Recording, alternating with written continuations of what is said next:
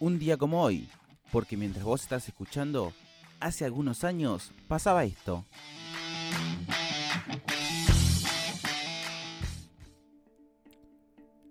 El 20 de noviembre de 1945 se inicia en Nuremberg el juicio a los altos dirigentes del régimen nazi, entre ellos el sucesor designado de Hitler, Hermann Göring.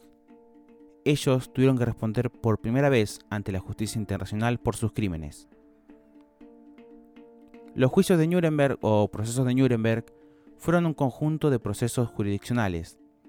En estos se determinaron y a la vez se sancionaron las responsabilidades de los dirigentes, los funcionarios y los colaboradores del régimen nacional socialista de Adolf Hitler.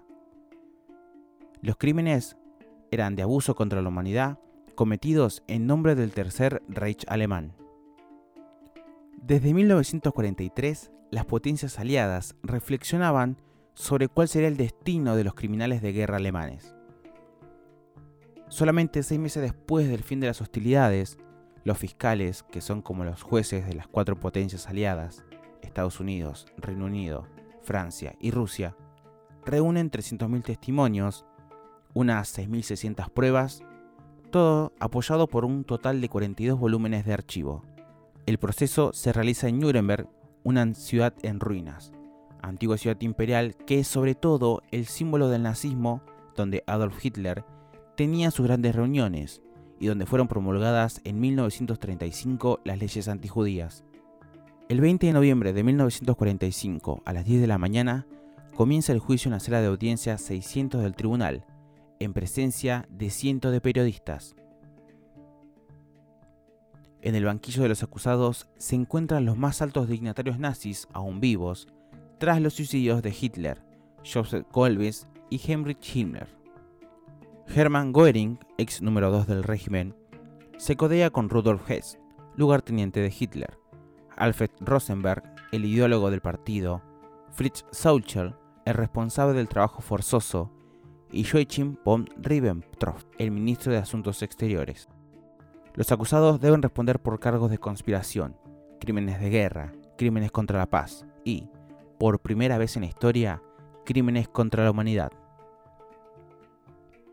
Estos crímenes contra la humanidad son definidos como el asesinato, el exterminio, la esclavitud, la deportación y cualquier otro acto inhumano cometido contra cualquier población civil, antes o durante la guerra, o también las persecuciones por motivos políticos, raciales o religiosos.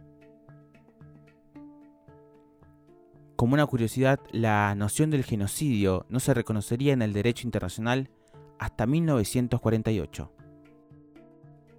Todos los acusados se declaran nicht schuldig, que significa inocente. Pero la proyección de una película grabada por los aliados occidentales en los campos de concentración da rápidamente otra dimensión al proceso.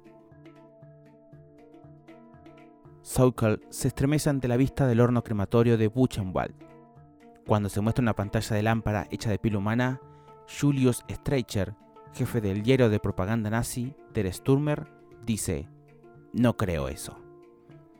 William Frick, que redactó las leyes antisemitas de Nuremberg, agita la cabeza con aire incrédulo cuando la doctora describe el tratamiento y las experiencias infligidas a las prisioneras de Belsen.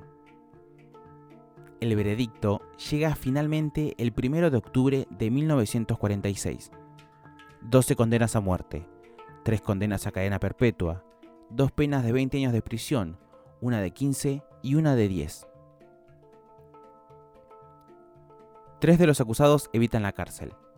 Absoluciones que sorprenden a los observadores de la época, pero responden a los detractores del proceso que sus instigadores querían equitativos.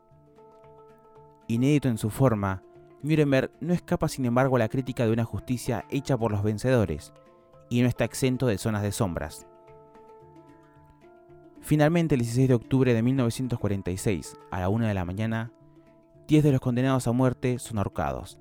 Hermann Göring se suicida unas horas antes en su celda, tragando una cápsula de cianuro para escapar de un ahorcamiento que consideraba indigno para un soldado. Todos los cuerpos, incluido el de Göring, son incinerados y sus cenizas esparcidas en el afluente del Izar.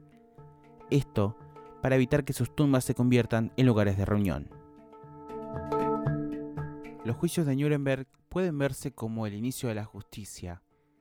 Una justicia para aquellas personas que fueron asesinadas, maltratadas, torturadas, golpeadas, desaparecidas, esas personas que merecen justicia, pero una justicia que creo yo al día de hoy nunca va a ser suficiente.